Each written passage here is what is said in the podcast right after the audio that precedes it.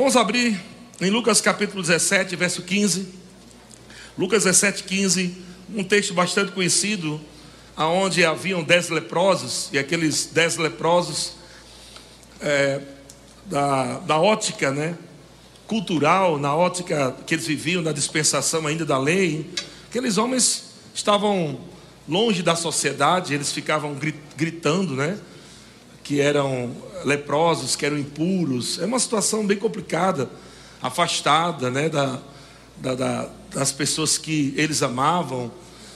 E a Bíblia fala que, em Lucas capítulo 17, verso 15, que é, no contexto vocês já sabem, né? Quem é, está visitando, quem não conhece a Bíblia, esses homens gritaram e pediram para que Jesus viesse até eles para curá-los. E Jesus curou todos esses homens e eles foram embora. Mas a Bíblia diz que, no verso 15, um dos dez, vendo que fora curado, voltou, dando glória a Deus em alta voz. Diga em alta voz. Em alta voz. Quando você vê alguns irmãos gritando aqui, quando você vê alguns irmãos correndo aqui, rindo, é porque eram ex-leprosos. Amém? Essa é a explicação, para você entender. Ah, por que a pessoa está correndo? Que ele está tão feliz porque foi curado, está tão animado, né? Que ele está gritando, ele está pulando, extravasando, dizendo: rapaz, eu ia morrer, meu amigo. Eu, eu ia morrer, já talvez, talvez muitas pessoas que estão aqui já eram estar mortas. Mas por causa da mão de Deus, da proteção de Deus, você está aqui vivo e tem motivo de você, pelo menos, dar uns gritos de alegria. Pelo menos, né? Como esse leproso aqui, um ex-leproso, né? Veio e dando glória a Deus em alta voz. Em alta voz. Esse negócio de gritar, dar, né, pular, tá, faz parte da Bíblia, viu gente?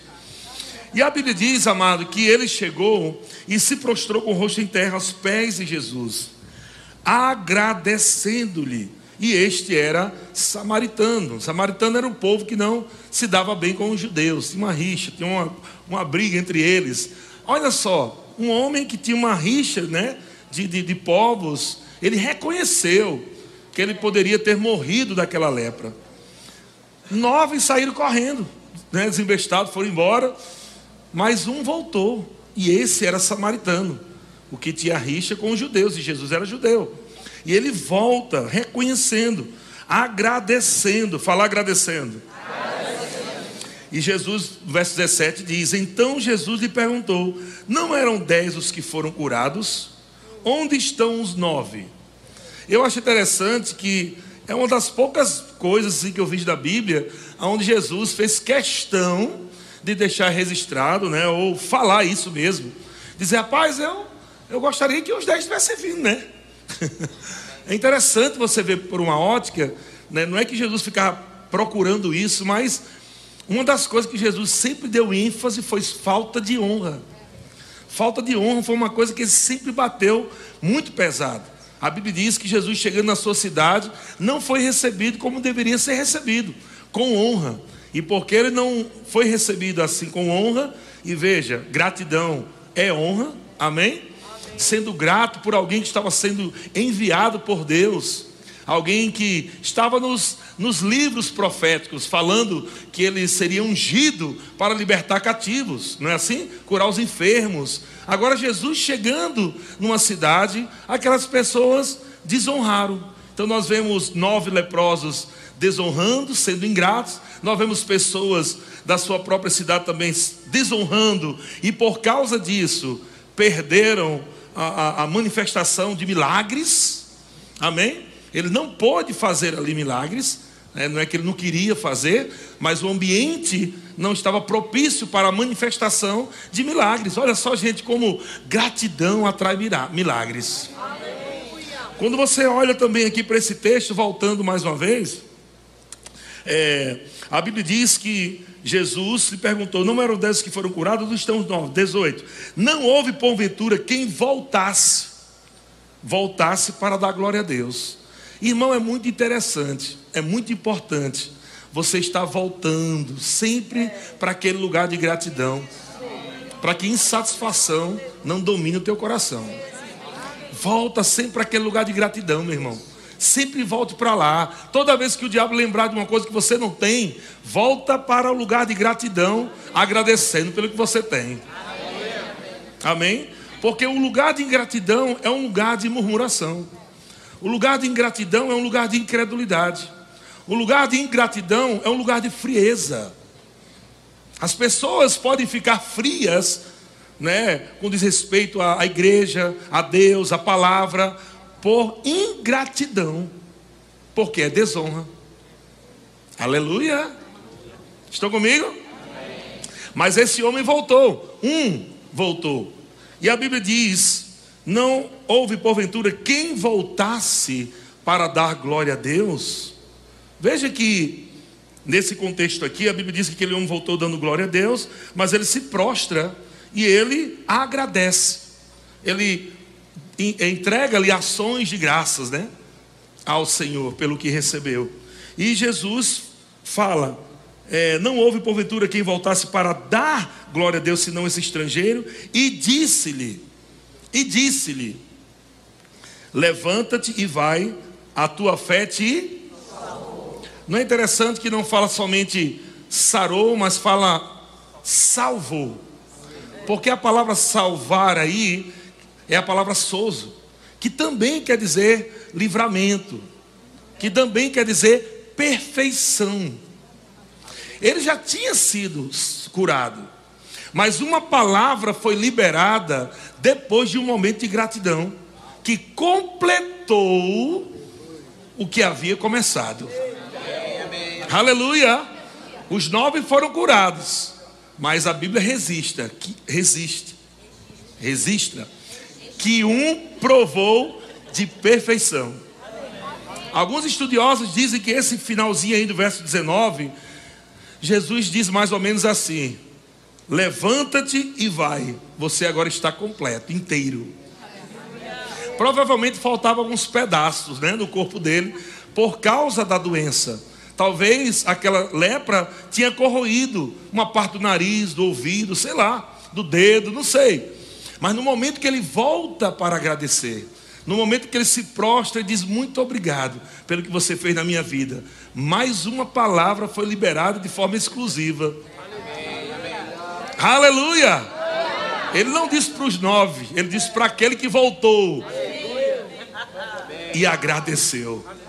Aleluia! Sabe, irmãos? Nessa noite você vai voltar para aquele lugar de gratidão, para aquele lugar onde você diz: Senhor, Muitas vezes eu tenho ficado insatisfeito com o que não tenho e esquecido de te agradecer por todos os benefícios que o Senhor já me deu. E por isso que algumas coisas não têm acontecido, porque você está sendo, né, está vivendo insatisfeito por algo que ainda não aconteceu, como nós vimos, né, Kessa ministrou, o pastor Braulio também ministrou, coisas que não têm acontecido ainda, você tem colocado foco em coisas que não têm acontecido e ainda ingrato e ainda murmurando, e ainda reclamando, meu irmão, realmente não vai acontecer milagres na sua vida, porque o ambiente que você está criando é aquele mesmo ambiente que aquelas pessoas criaram quando Jesus chegou na cidade dele. Um ambiente de incredulidade aonde milagres não podem acontecer.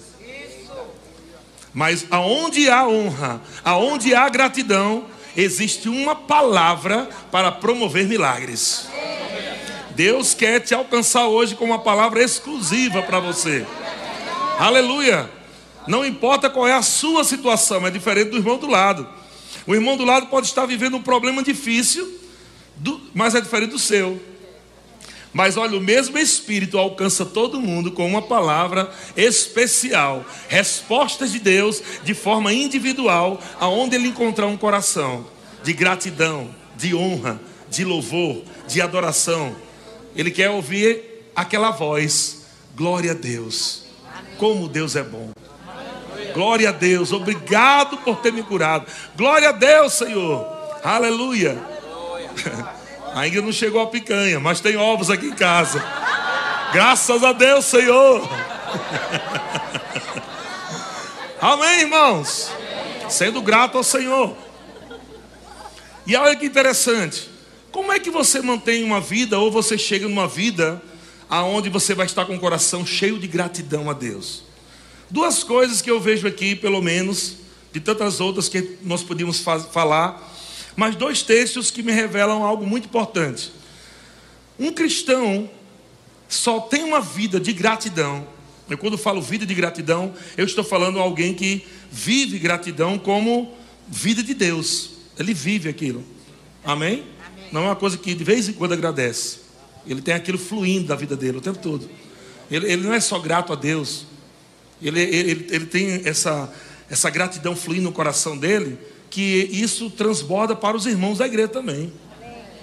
Amém? Transborda, transborda para as pessoas lá no trabalho. Transborda para todo mundo. Não é somente para Deus. Mas você está tão cheio que você vai transbordar de gratidão para outros também. Para Deus e para outros. O apóstolo Paulo fala em Efésios capítulo 5, verso 18. Ele diz: E não vos embriagueis com vinho, no qual há dissolução, mas enchei-vos do espírito. Olha que interessante. O apóstolo Paulo, ele faz um paralelo aqui de alguém que enche a cara de cachaça e alguém que enche a cara do Espírito Santo. Como é que você, amado, vai ter uma vida de gratidão se você só quer alimentar a carne? É mais ou menos o que ele está falando. Não vos embriagueis com vinho.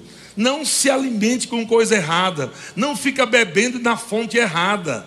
Mas enchei-vos do Espírito Santo. Beba das coisas do Espírito. Beba das coisas de Deus. Porque se você bebe das coisas do mundo, você vai estar vivendo contenda, briga, confusão. Nunca vai ter gratidão no seu coração. Já viu aquele, aquele irmão que a cara dele parece uma cara de maracujá murcho, engavetado, na gaveta? Aquele maracujá velho. É aquele irmão, amado, aquele gato velho. Aquele... Sabe, a coisa mais feia do mundo é um crente azedo. Pensa na coisa mais feia, meu irmão. É um crente azedo. Toda hora azedo, negativo. É difícil demais. É complicado. É. Meu amado, pelo amor de Deus. E ainda, e ainda coloca a culpa nos outros. Veja que a pessoa insatisfeita, a pessoa ingrata, ela não só é ingrata com Deus, para com Deus e para com os outros, mas ela fica cobrando gratidão das outras pessoas. Ela fica, ah, tá vendo? Naquela época eu fiz, mas também hoje eu também não veio fazer para mim. Já esqueceu do que eu fiz lá atrás. Já esqueceu não sei o quê. Aí vive nessa lamúria, nessa vida de derrota, de fracasso, de miséria, de pobreza. Que isso é pobreza, meu irmão. A pobreza não começa no seu bolso, não, na sua mente. Você que já nasceu de novo, Começa a sua mente, na forma de pensar. E graças a Deus pela palavra de Deus que renova a nossa mente. Amém? Nos tira dessa posição de ficar pensando errado. Então o que, é que o apóstolo Paulo diz? Primeira coisa, quer, ser, quer ter uma vida de gratidão? Quer ser uma pessoa onde gratidão flui do teu coração? Você tem que se encher do Espírito. Amém. Essa palavra enchei-vos do Espírito não está falando que quando você estiver vazia você enche está falando sobre mantenha a sua vida cheia. Mantenha a sua vida cheia. Não é você secar para encher. Mantenha a sua vida cheia. Se você mantém a sua vida cheia, um processo contínuo, amém? Como é que eu mantenho a minha vida cheia do Espírito Santo? Ele diz no verso 19, primeira palavra, falando, diga falando. falando. Não tem como se encher do Espírito com boca fechada. Só se enche do Espírito Santo falando. Falando o quê? Fofocas, lamúrias, é? Não, não, não. Só tem uma forma de se encher do Espírito Santo. Falando entre vós. Não é interessante que ele não falou falando entre você e Deus? Aleluia. Isso quer dizer que eu vou detectar um crente que está seco. É aqui mesmo dentro da igreja entre nós. Amém, irmãos? Porque é entre a gente mesmo, entre os irmãos, que eu vou detectar. Porque o outro que está cheio vai perceber que aquele que não está cheio não está falando o que a Bíblia diz. Que quem está cheio está falando o quê? Salmos.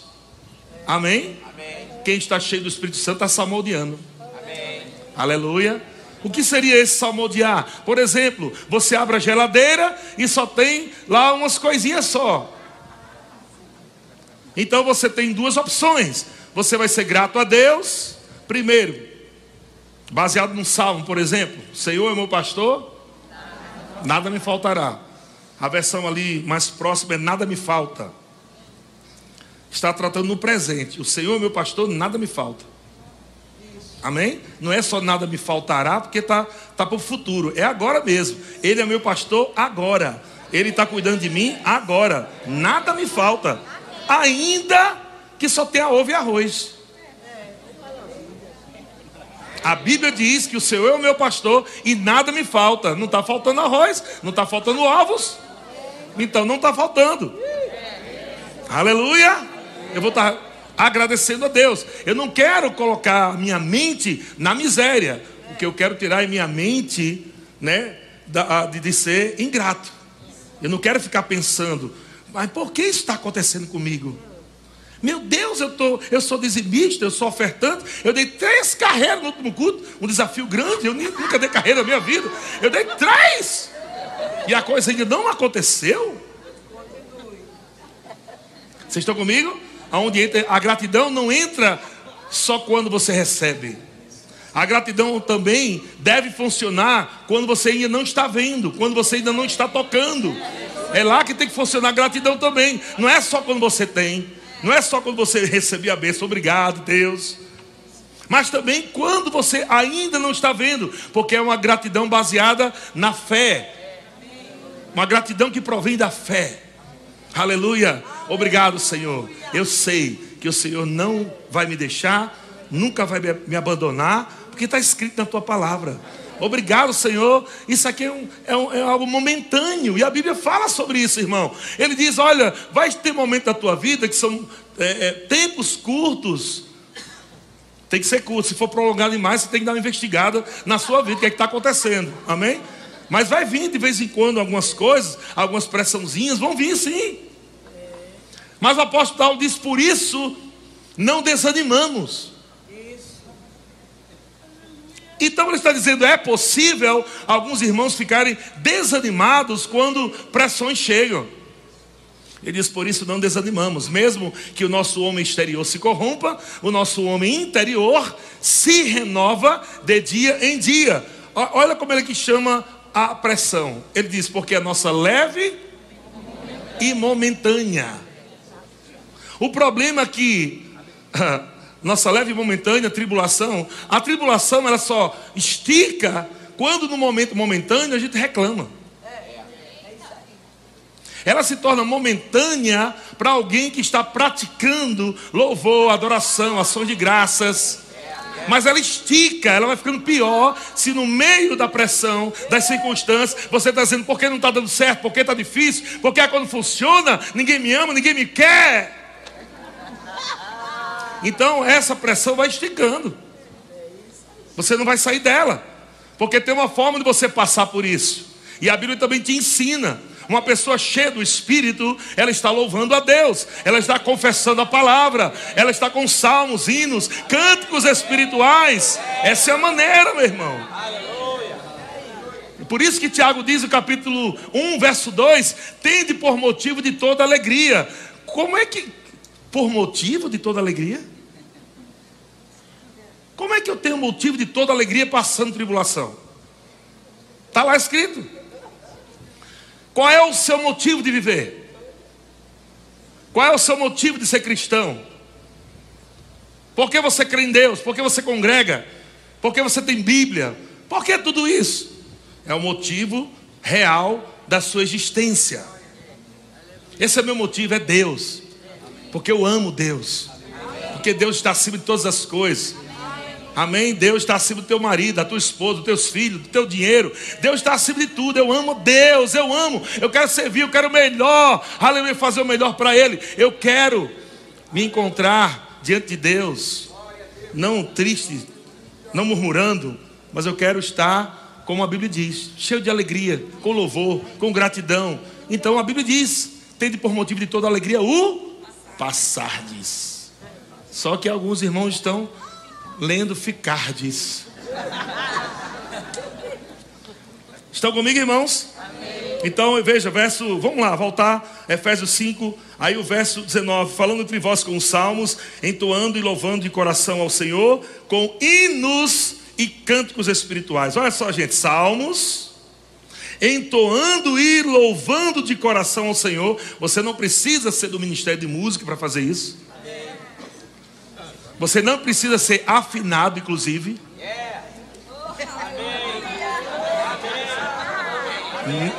Não está falando aqui de cantores é, de ministério de música, está falando de filhos de Deus. Os filhos de Deus precisam cantar, entoar louvores a Deus. Ah, pastor, mas eu, eu não sei nem cantar, eu sou todo desafinado. A voz é desafinada. Mas se o teu coração estiver alinhado com a palavra de Deus, quando você cantar, meu irmão, a tua, a teu louvor chega no céu bem afinadinho. E eu vou dizer até uma coisa para você: é possível cantores que cantem muito, mas quando canta chega desafinado para Deus. Porque não é o que você canta com a boca, é o que você canta com o espírito. Não é somente o que está da tua boca. Estão comigo, irmãos? Eu conheço muitos cantores que cantam pra caramba, mas a vida é uma desgraça. Orgulhosos, mentirosos, prostitutos e cristãos. Pelo menos se dizem. Canta muito técnicas vocais e tudo mais. Mas, na hora de adorar Deus, tem toda uma técnica, tem todo um jeito, mas fede. Estão comigo? Então, agora também há pessoas que cantam, não cantam nada. Aí eu acho que isso é pior ainda. Porque não canta nada e o louvor dele chega podre no céu. Aí, meu amigo, pelo amor de Deus. O cabo não canta nada e o louvor chega fedorento no céu. Por quê? Porque além de não ter voz, não é, não é chamado para cantar, não tem técnica vocal, ainda fica lá murmurando. É. Aleluia. Chegou o tempo, amado, de você provar dessa palavra. Seja, seja rápido. Os dias estão se passando. Amém? Como foi dito pela manhã por boca do profeta Pastor Braulio, né? Aleluia. Não seja burro.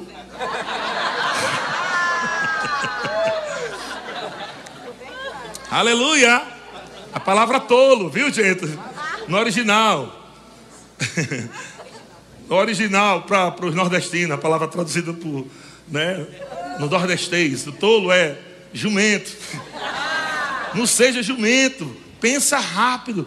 Olha, tem jumento mais esperto que alguns irmãos. É sério, gente. Eu fui para uma cidade, é tão quente, tão quente. Olha, nessa cidade é tão quente, meu amigo. Lá tem quatro estações lá. É mormaço, quentura, inferno e verão. Meu amigo, pelo amor de Deus. O passarinho lá, ele voa assim, ele voa com a asa aqui, a outra aqui abandonando.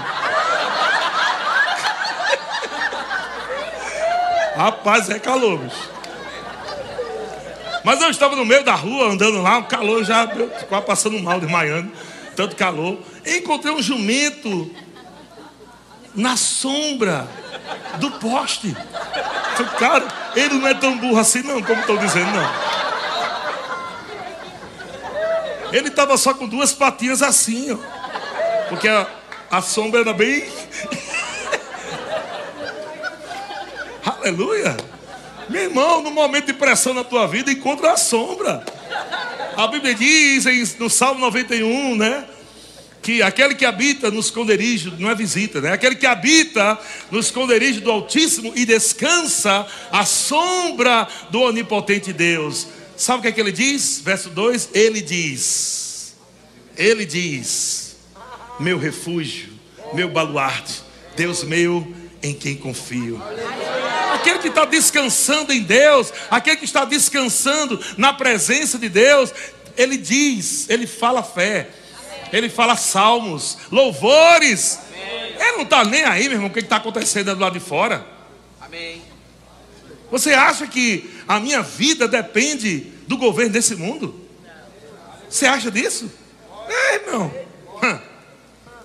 Presta atenção. Adão, ele caiu no paraíso. E Jesus venceu no deserto. Então não importa o lugar onde você está. Mas como você está crendo na palavra de Deus? Não importa, você pode estar no paraíso e, cair. Mas você pode estar num deserto, não é? E usando a palavra de Deus, e você vai ver ações dos anjos vindo para servir você, meu irmão. Gratidão, Jesus falando a palavra, falando a palavra, falando a palavra, falando a palavra, falando a palavra. Daqui a pouco a chegar anjos. Aleluia. Espíritos ministradores. Espíritos ministradores. Sabe que os anjos, eles têm ordens de Deus para fazer coisa, amado, que você não pode fazer. Anjo pode abrir porta.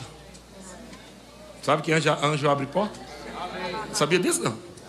Pedro estava preso e o anjo apareceu dentro da cela. Pedro estava tão agoniado, foi? Não, ele nem queria acordar. Gente, pelo amor de Deus, a Bíblia diz que um anjo sentou na pedra e os soldados caíram como mortos. E como é que um anjo chegou na cela e Pedro continuou dormindo? Pensa num sono da fé. Pensa num descanso da fé. Isso porque um, um, discípulo tinha acabado de morrer, o dia antes, ó, cortaram a cabeça. e ele foi dormir. Meu Deus do céu. Imagina Pedro salmodiando, aleluia. Vou deitar agora minha cabeça aqui, vou descansar no Senhor. Senhor cuida da minha vida, tudo está bem. E foi dormir. De repente um anjo aparece.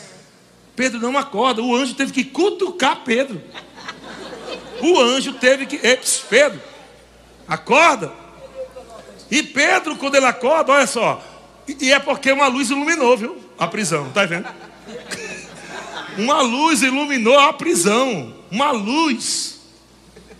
E tocando ele ao lado de Pedro, tem que ser do lado para ver se dá. Ai, não é cosquinha, né? É o lugar que desperta a pessoa. Nem isso tocando ao lado de Pedro, aí o despertou dizendo: Levanta, depressa. Por que depressa? Porque o bicho estava meio leso. Ele estava pensando que estava sonhando. Ah. Bora, meu filho. Vamos lá, chegou a tua resposta. Então, as cadeias caíram das mãos, verso 8. É, disse o anjo: Singe-te e calça essa sandália. Quer dizer, isso na, na versão nordestina, veste a roupa logo, homem se arruma, bota logo essa, essa sandália nos pés aí.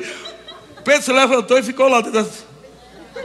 Meu filho, vamos, se veste, vamos embora, bota a roupa, coloca a sandália. E ele. Aí, aí assim ele fez. Aí depois o anjo disse o que mais? Disse mais o anjo. O que, é que o anjo disse? Põe a capa, meu filho. Olha a demora para o cara sair lá de dentro. Eu ter corrido, era nu.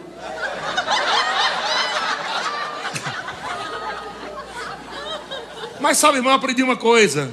Quem tem uma vida de gratidão a Deus, sabe que mesmo que ainda ele tenha, fosse morto por amor a Cristo, ele já sabe o final da história. Ele já sabia para onde ia, não estava perreado com nada, não. Ele sabia que ia morrer é lucro. Então ele estava tão tranquilo. Mas o anjo lá, bora, põe a sandália, põe a roupa, vamos lá. Aí Pedro já saindo, a capa, meu filho, ali, ó, pega a capa. Ele pega a capa e vai, verso 9, né? Então, saindo, o seguiam, não sabendo que era. E eu gosto disso, irmão. Não sabendo que era real. Sabe, irmão, quando você tem essa vida de gratidão a Deus, você descansa. Porque descansar em Deus, na fé, na palavra, é essa vida de gratidão. Uma pessoa descansada em Deus está sempre grata a Deus. Ô pai, obrigado. Deus é bom demais. Menino, tu viu o que é está acontecendo? Tu viu aí que aumentou a gasolina. E foi. Deus é bom demais. Puxa, tu entendeu não? Como é que Deus é bom aumentando a gasolina? Esse rapaz é o mesmo Deus, amado, que dá o jumento, dá o capim. Tem irmão que crê para comprar um carro. Quando compra um carro, fica perreado para pagar a gasolina. Oxê! O Deus que te deu o carro, criatura vai te dar gasolina também. É só você ser grato. Obrigado, Senhor, te dou graça. Em nome de Jesus. Para mim não interessa, meu filho. Não interessa. Pode a gasolina estar tá 50 real. Estou nem aí, estou pensando, vou morrer agora porque ficou 50. ficou 50. Oxê. E o seu Deus é o dono do ouro da prata. Amém? Deus vai aumentar mais seu salário, então. Deus vai promover coisas, você só precisa ser grato a Deus. Para de fazer gambiarra. Para de fazer gambiarra, irmão. Aleluia. Vai comprar um carro e diz: tem ar-condicionado? Tem, aí não usa, porque gasta mais gasolina. Os irmãos estão tudo suados. O marido, a esposa e os filhos, tudo suado na igreja. E o bichinho tá assim, né? Com aquela cabeleira daquele. Né, né, daquele... Os antigos sabem.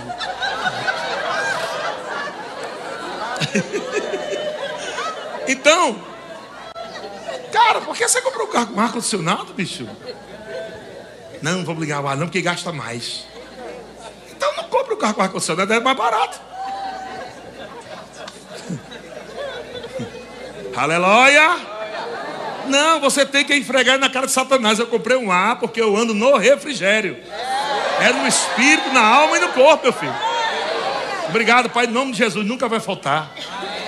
Tanque cheio toda vez aqui. Obrigado, Pai. Aleluia. Tudo graças a Deus. Agradecendo a Deus, meu querido. Estão comigo?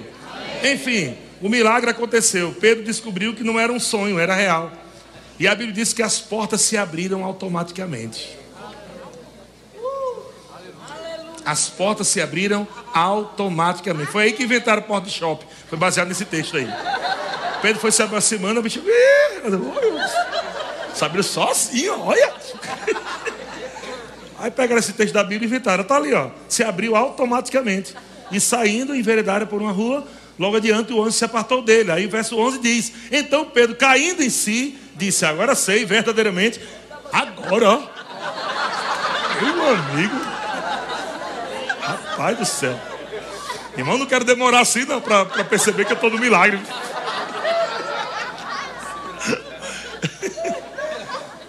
Seja grato a Deus, porque a gratidão é honra, e a honra a Deus e as pessoas vão abrir portas para você de forma automática. E automaticamente quer dizer você não vai fazer força. Automaticamente quer dizer você só tem que ir em direção a, a, porta, né? Ou ao seu milagre, porque as coisas vão se abrir à medida que você dá passos de gratidão, de honra, de louvor, de adoração. É vocês vão, obrigado, Senhor, obrigado, e as portas se abrindo. Obrigado, você vai caminhando e as portas se abrindo. E vai caminhando e as portas se abrindo. E vai adorando e as portas vão se abrindo. Amém. Então vamos lá. Então o primeiro texto foi esse, né? Efésios capítulo 5, 18. Mas o verso 20 diz. Efésios 5:20, dando sempre graças por tudo, né? A versão aí original, se você tiver uma Bíblia que, que mostra o, o grego, você vai ver que é em tudo. Dando graças, dando sempre, dando sempre, dando sempre graças, dando sempre graças em tudo. Não é por tudo, porque por tudo o irmão leva uma topada. Glória a Deus. Ah, obrigado, Senhor, por essa topada. Tem um propósito? Não, tem nada a ver. Amém? Não vai ficar colocando toda desgraça também na mão de Deus. Dando sempre graças em tudo a nosso Deus e Pai, em nome do nosso Senhor Jesus. Então, primeira coisa, cheio do Espírito Santo. Uma vida cheia de gratidão. Veja que ele colocou aí, dando sempre graça. Quando é que você tem uma vida dando sempre graça? Quando você não se embriaga com vinho, com as coisas do mundo, com a carnalidade. Quando você se enche do Espírito Santo, quando você bebe do Espírito Santo, está cheio do Espírito Santo, mantendo uma vida cheia, você vai falar o que? Salmos, hinos, cânticos espirituais, louvando a Deus de coração ao Senhor e dando sempre graças a Deus. Um outro texto que fala sobre isso, agora não é só cheio do Espírito, agora é cheio da palavra cheio da palavra. Então, um é cheio do Espírito, o outro é cheio da palavra. Colossenses capítulo 3, 16. Olha o que a Bíblia diz: habite ricamente em vós a palavra de Cristo. Instruí-vos e aconselhai-vos mutuamente em toda a sabedoria. Depois ele diz: louvando a Deus com salmos, hinos e cânticos espirituais, com gratidão em vosso coração. Veja que uma pessoa cheia da palavra de Deus é uma pessoa que está apta para aconselhar em toda a sabedoria, amém, de Deus. Você não pode aconselhar ninguém se não está estudando Bíblia, se não está orando, se não é cheio do Espírito Santo, não. Você vai acabar com a vida dos outros. Nem invente. Irmão, me diz uma coisa, me dá um conselho aqui. Você já, já sabe que está vazio da palavra e do Espírito? Irmã, procure o pastor, porque não tem condição não. Por quê? Porque você vai falar o que você acha. O que você acha não serve nem para você. Imagina para os outros. Você só pode aconselhar pessoas se você está cheio da palavra de Deus. Você vê profissionais aí, poderosos, quebrando a cara. Por quê? Porque eles estão na sabedoria humana. Acham que são tão inteligentes, coloca Deus de lado e acham que estão prosperando. Mas vai uma hora ou outra, tu vai ver. Vai quebrar a cara. Temos que estar cheio da palavra de Deus. Cheio da palavra de Deus, irmãos, temos sabedoria para falar, para discernir. Vamos estar louvando a Deus com salmos, hinos e cânticos espirituais com gratidão em nosso coração. Diga gratidão, gratidão. em meu coração. Então, ações de graça quer dizer o quê? Ações de graça, já está falando, ações de graça.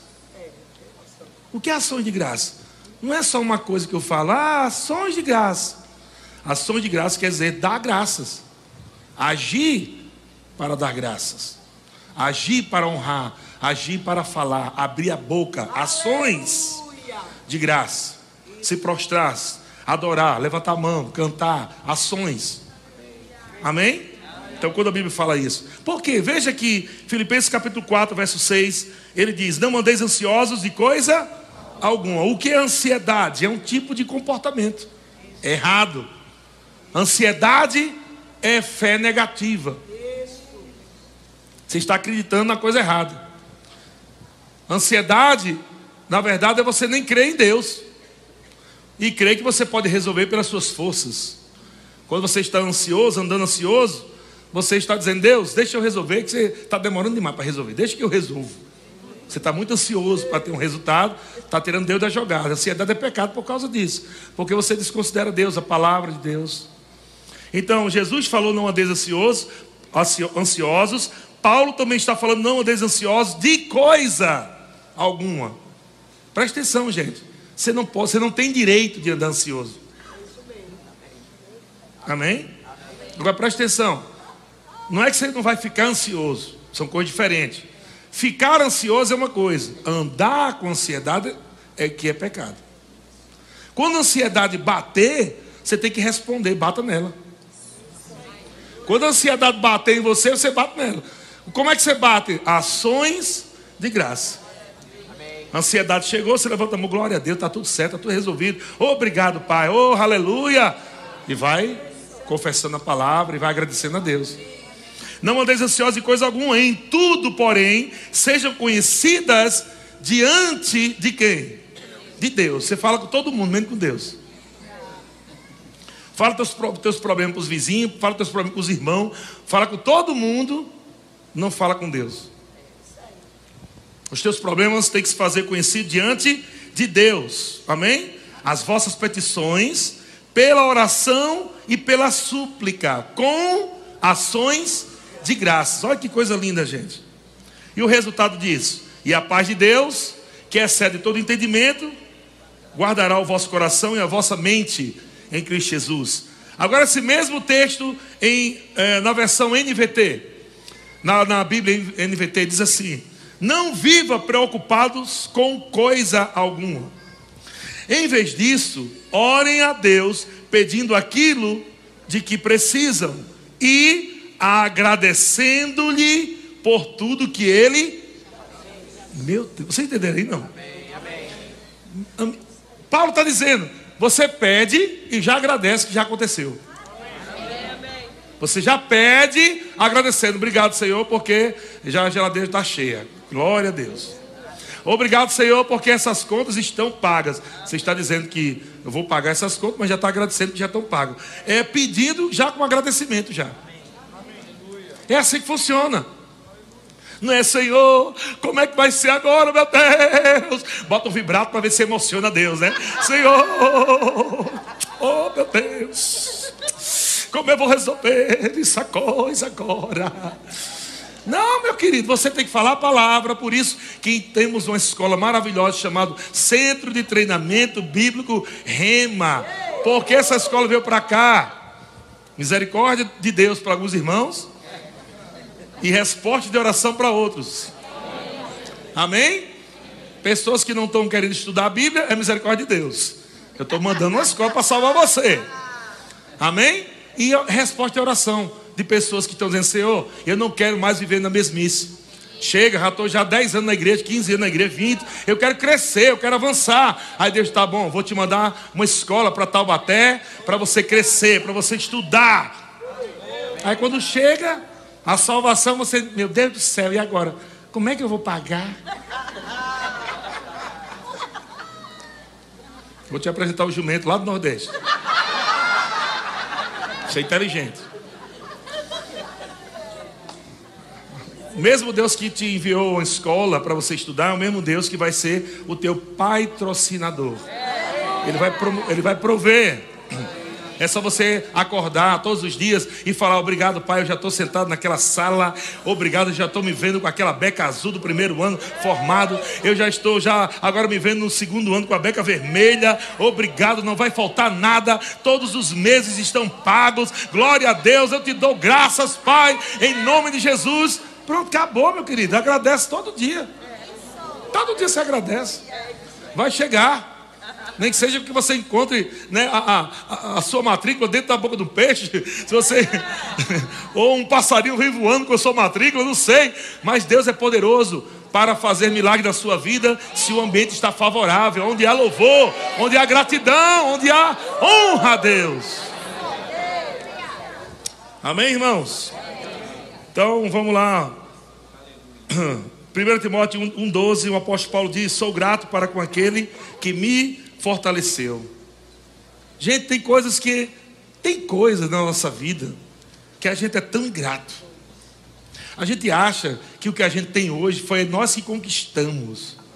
Cuidado com essa palavrinha, né? Eu conquistei. Isso tem muito no coach.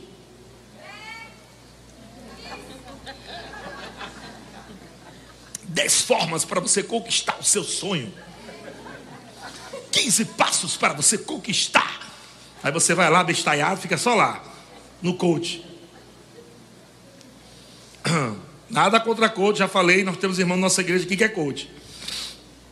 Mas já falei para ele, se ensinar fora da palavra, não vem com teu coach para cá não. Sai daqui, desaparece.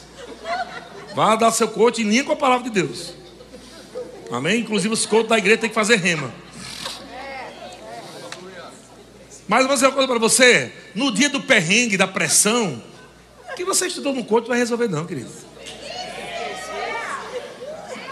Basta o médico falar para você assim: olha, essa doença não tem mais jeito. E agora, 50 mil coach de curso você fez, não vai resolver nada, nada, nada.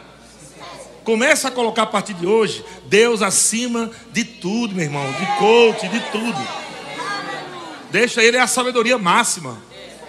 Tudo que os caras vão ensinar lá está na Bíblia, já faz tempo já. Tem nada novo. Dez coisas novas que eu vou te ensinar, que ninguém nunca te ensinou. Está lá na Bíblia, faz mais de dois mil anos já. Amém? E você ainda paga, ainda que é de graça. 1 Timóteo capítulo 1, verso 12: Sou grato para com aquele que me fortaleceu, Jesus Cristo, nosso Senhor. Seja grato, porque nos momentos de pressão, o Senhor te fortaleceu, te levantou. Você lembra dos momentos que você estava querendo se matar? Jesus chegou com uma provisão, te fortaleceu, te consolou. Parece que, ah, não, é, é, é Jesus, ele tem que fazer isso mesmo. Tem gente que se comporta quase assim, né? É Jesus, é, é, o ministério dele. Ele tem que fazer isso mesmo. Ele tem que me curar mesmo, porque ele foi para isso que ele veio. Muitas vezes nós não estamos falando isso, mas o nosso comportamento está dizendo isso. E é exatamente esse comportamento de ingratidão que fala com os céus, dizendo: Não, só quero você, Jesus, quando eu estiver aperreado. Eu não estou agora. Quando eu estiver precisando de dinheiro, eu te procuro. Quando minha empresa estiver falindo, eu te procuro. Quando meu casamento estiver destruindo, eu te procuro. Quando meus filhos estiverem nas drogas, eu te procuro. Agora não, está tudo bem. Estou ganhando dinheiro legal aqui. Estou passeando. Estou comprando minha roupinha. Aleluia. Ingratidão. Isso fede, gente. Isso fede. Então seja grato. Grato. O apóstolo Paulo estava dizendo: sou grato a Deus que me fortaleceu. Sou grato a Deus que me considerou fiel, me designando para o ministério. Você já Você já parou para agradecer a Deus, Senhor, muito obrigado, porque eu estou no diaconato. Já agradeceu não a Deus por isso?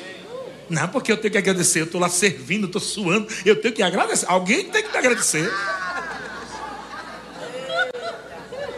Você não está vendo aqui não que o apóstolo Paulo está dizendo, sou grato a Deus que me considerou fiel, me designando-me para o ministério. Deus disse, olha, ok, encontrei fidelidade no seu coração, então eu quero você no, no ministério. Isso quer dizer que você só está lá porque Deus viu algo dentro de você para que Ele confie em você para você servir as pessoas. Agora deixa eu dizer algo para você.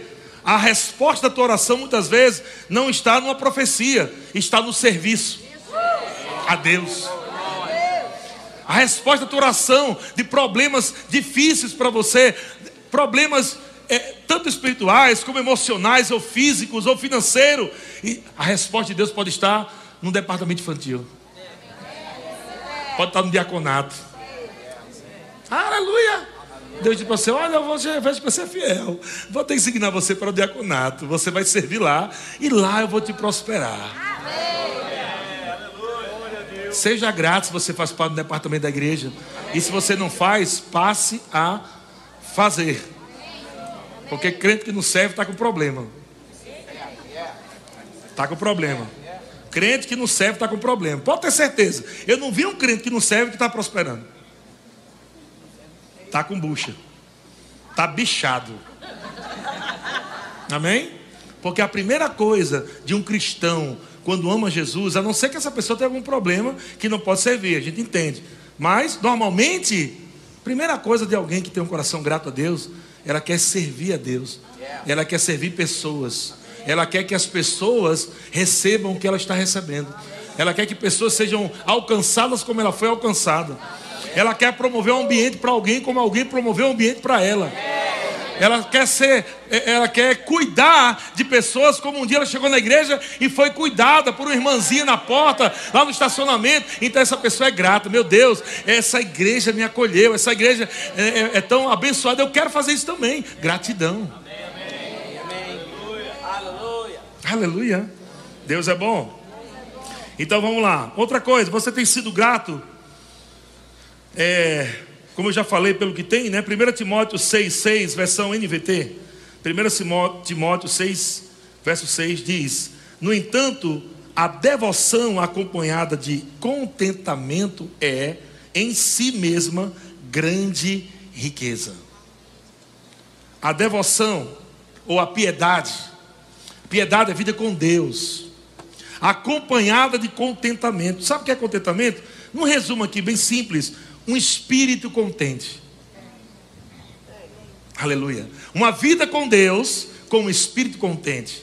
Não é só ter uma vida com Deus e desanimado, triste, borocochô, andando em dúvida, desanimado. Uma vida com Deus com um espírito contente. A Bíblia diz que em si mesmo isso é grande riqueza. A tua riqueza está em servir a Deus com um espírito contente. Aleluia, isso é bom demais, gente. Que coisa boa. E ele diz no final, é, afinal, não trouxemos nada conosco quando viemos ao mundo. E nada levaremos quando deixarmos. Portanto, se temos alimento e roupa, estejamos o quê? Contentes. Amém? Porque, irmão, não está vindo mais para a igreja. Não, porque ele estava confessando um carro, o carro não chegou. Ele desanimou, saiu da igreja. E é? Allah, meu Deus, se os outros irmãos souberem disso, a igreja vai ficar vazia. Isso não é padrão da Bíblia. Hoje pela manhã eu ouvi uma palavra poderosa também do pastor Braulio, depois escute lá, né? Onde pessoas estão confundindo crer com aposta, né? Crer com aposta. Tem gente que está apostando com Deus ao invés de crer em Deus. Negociando com Deus. Deus é o seguinte: eu vou te servir, tá? Mas se não mudar minha vida, hum, vou logo te avisando. Eu saio da sua igreja, tá? Uhum. Se você não mudar minha vida, não te seguirei mais. Ande só. Vou te apresentar o jumento.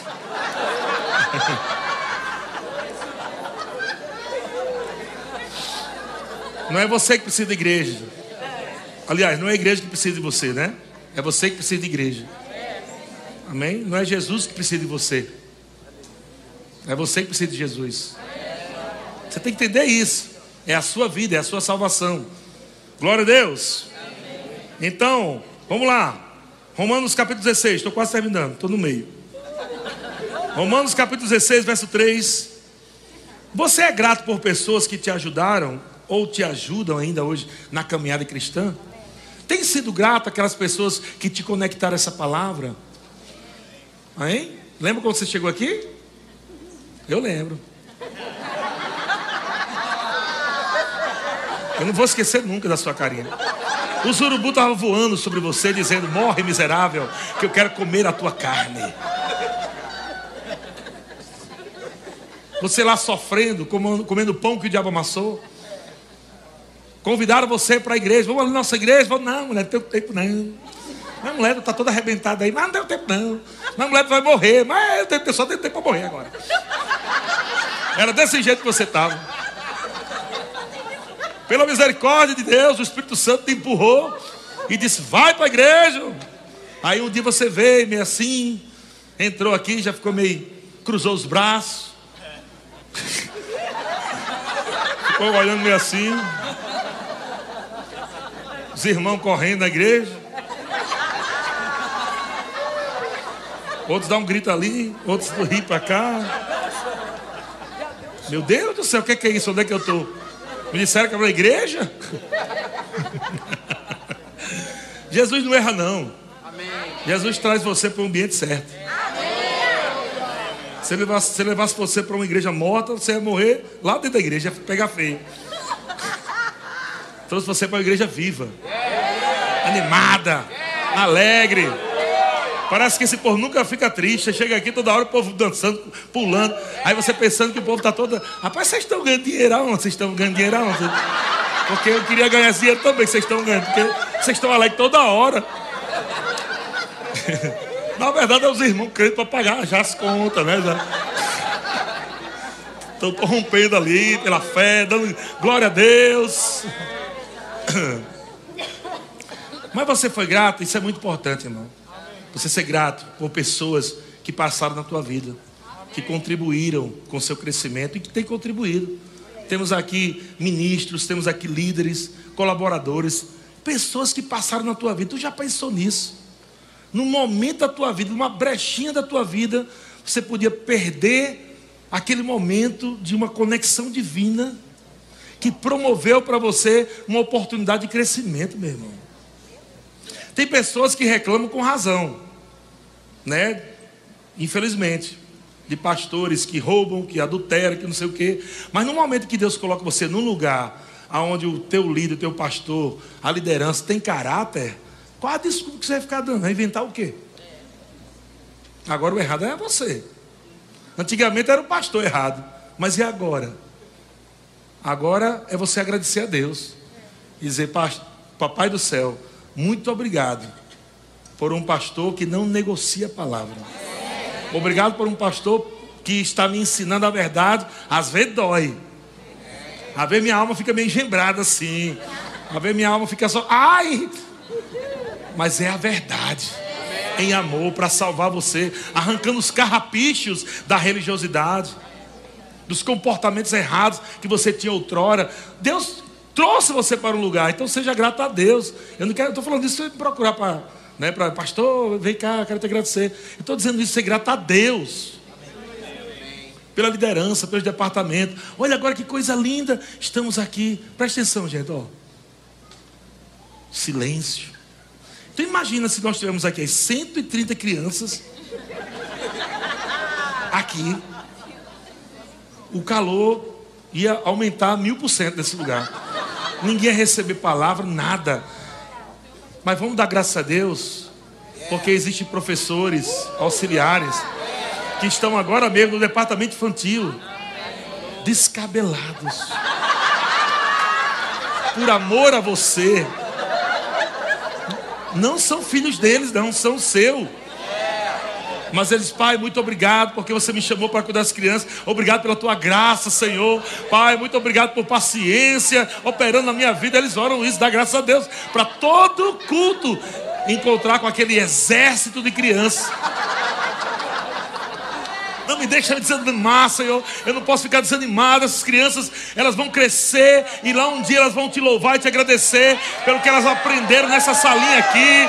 Senhor, muito obrigado. É isso que empolga os tios e as tias lá do departamento infantil. Todo mundo servindo, todo mundo trabalhando na igreja local. Irmão, gratidão no nosso coração. Agradeça. Às vezes a gente ouve algumas coisas, mas a gente fica triste. E eu tenho que lutar com isso para jogar a tristeza rápido. Mas são pessoas que, ao invés de ser gratas, por exemplo, com, com os tios da salinha, ainda vão brigar. Sai de um culto, depois de um culto. O que é certo? Porque aquela criança arranhou meu filho. Hã?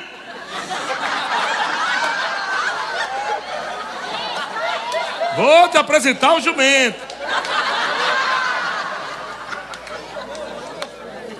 A tia já está lá se torando todinha, voluntária, fazendo por amor, orando, estudando para ensinar. Você chega lá. Alguma vez você já procurou um professor para levar um presente para ele? Já chegou lá na salinha e disse assim: Muito obrigado. Já fez isso? Por que você não faz isso? Pensa como esses pais vão ficar animados. Chega lá, meu irmão, compra um presente, uma caixa de bombom. Ah, eu não tenho dinheiro. Eu não sou de valsa alguma coisa.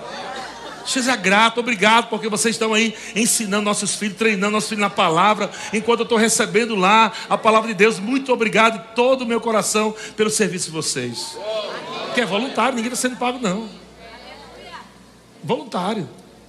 Mesmo assim, nós treinamos a ele. Se algum carnal falar qualquer coisa contra você, fique calado, engula o sapo.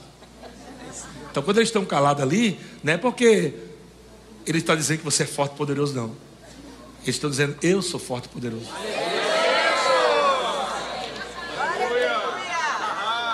Estão comigo? Então seja grato. Eles não vão entrar em confusão, não adianta, porque se entrar em confusão, sai do departamento. Eles vão ouvir você e vai estar pensando: Senhor, não imputes esse pecado. Ele não sabe o que faz. Sabe o que faz. É só isso que ele vai estar pensando. Então, seja grato, amém? Pelas pessoas. E aqui nós vemos em Romanos 16, 3, o apóstolo Paulo saudando pessoas. Eu não vou ler tudo, não, porque nosso tempo já, tá, já foi. Mas o apóstolo Paulo estava saudando ali muitas pessoas, cooperadores, né, pessoas que estavam servindo a ele. E ele diz: Saudai Priscila e Áquila, meus cooperadores em Cristo, aos quais, pela minha vida, arriscaram a sua própria cabeça isto lhes agradeço.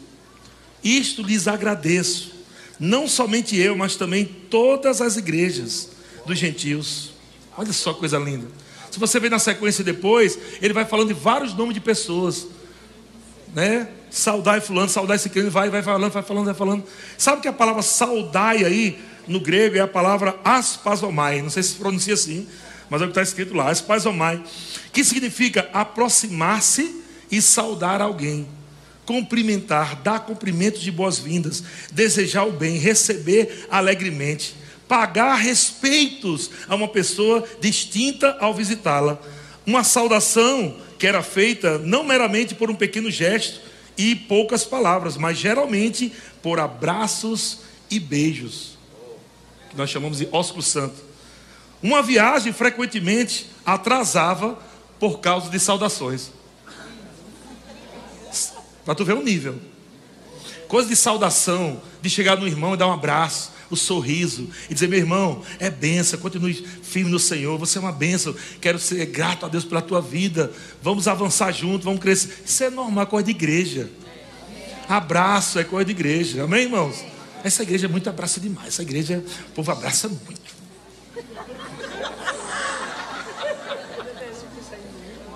Repreende em nome de Jesus todo espírito de antebraço.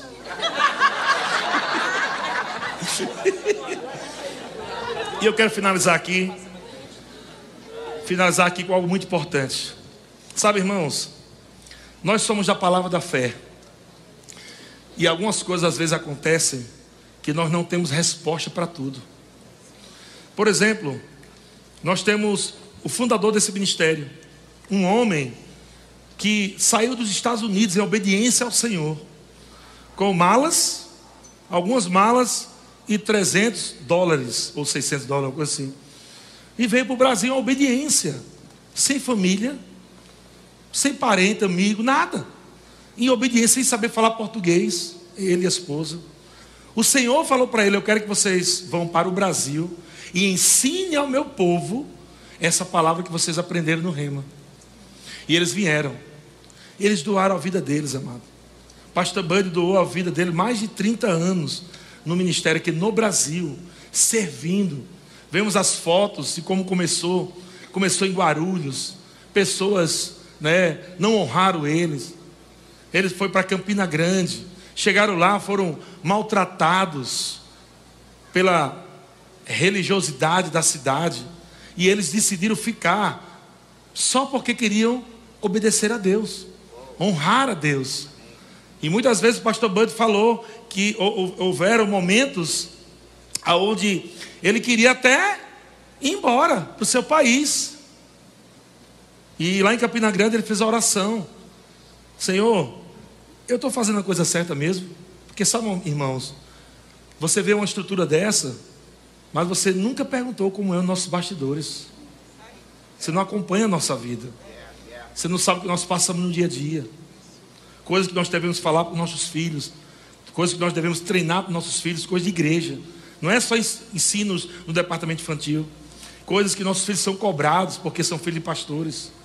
Então vivemos debaixo de uma pressão constantemente que a gente precisa o tempo todo estar firme na palavra, se enchendo da palavra, confessando a palavra e a gente rompendo ano após ano, ano após ano, ano após ano, ano após ano, ano após ano. E nessa caminhada de 25 igrejas que nós abrimos, muitos traíram a gente.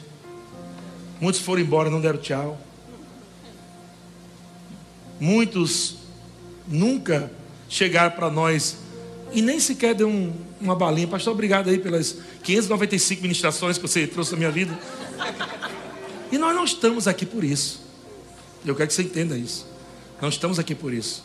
Estamos aqui por obediência, porque amamos ao Senhor. Mas nós vivemos isso constantemente.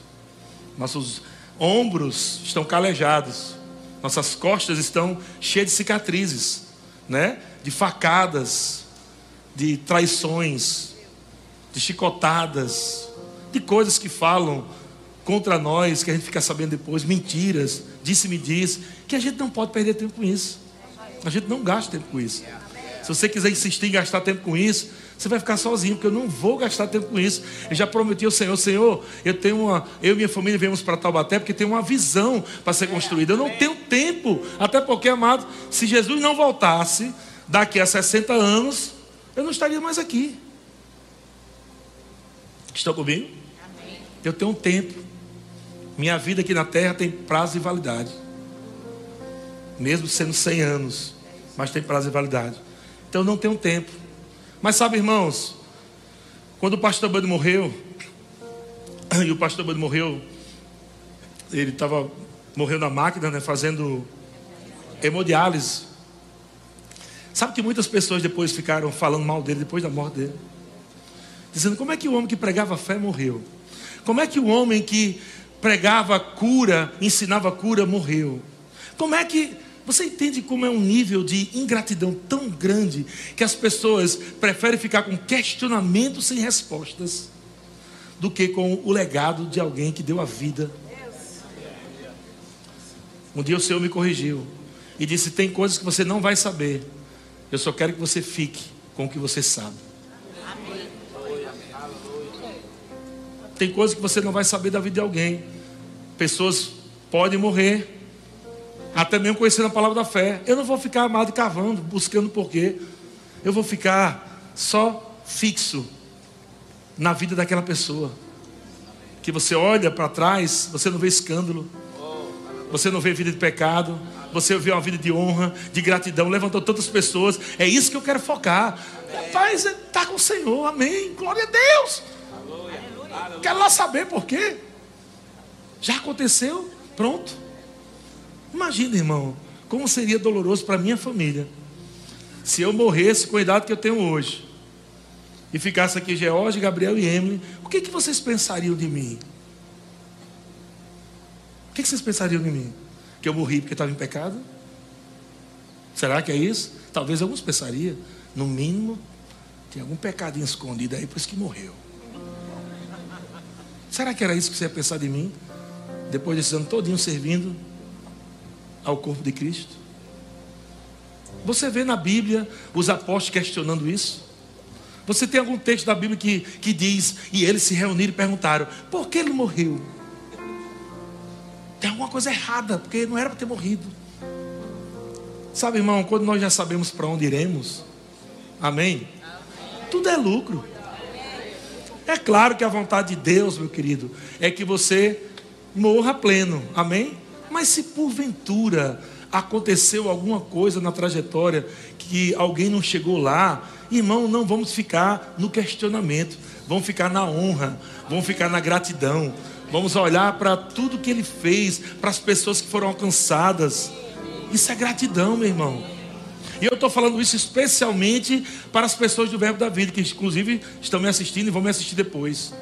Nunca julgue pessoas, até ministros e pastores, que podem, por acaso, morrer cedo e ficar a vida toda desqualificando aquela pessoa, a vida daquela pessoa e a família dela, ouvindo coisas. Porque ele ensinava cura e morreu doente. Porque ensinava sobre proteção de anjos e morreu num acidente. Eu vou ficar com o que ele fez na vida das pessoas.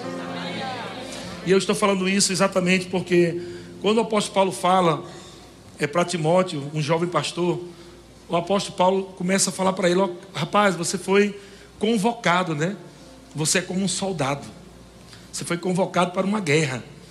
Você está todo dia ali, lutando, batalhando pela fé, ou na fé, mas não tem outra vida. Sabe, irmão, quando alguém vai para uma guerra e aquele soldado morre lá, ele não vai ficar gastando tempo. Rapaz, por que não morreu? Mas por que, irmão? Eles vão fazer um velório de honra, porque ele morreu em campo, ele morreu defendendo, ele morreu servindo a pátria. As pessoas trazem as honrarias. E eu não quero, amado, que esse exército, pelo menos esse exército aqui de Taubaté, desonre ninguém. Eu não quero que esse exército desonre ninguém. Todos aqueles que morrerem em Cristo Jesus, seja com 50, 60, eu, eu quero, e é a vontade de Deus, amém? que viva muito. Mas se acontecer, meu querido, honre a história daquela pessoa, a vida dela e até a família que ficou. Até a família. Entre em contato, dá uma oferta. Honre e diga: olha, muito obrigado. Né? Seu marido me abençoou tanto. Seu marido ministrou tantas ministrações que me abençoado. Eu quero ser grato a Deus pela vida. E eu estou falando isso por quê? Porque Hoje, né, pela manhã, a gente recebeu uma notícia, muita gente não conhece aqui, mas é, Rosilon partiu para o Senhor. Ele era um ministro do nosso ministério, né? E eu conheço ele há muitos anos. Ele é um amigão nosso, amigão demais. Divertido. Todas as vezes que a gente estava junto, amado, impossível você não estar tá rindo perto dele. Uma pessoa muito alegre o tempo todo. Mas ele vinha sofrendo já de algum tempo de enfermidade. E amado, nós vimos a fé dele. Nós vimos ele indo por todos os cultos, conferências, eh, ministrar em igrejas, debilitado. Ele dizendo: Rapaz, eu estou crendo, eu estou crendo.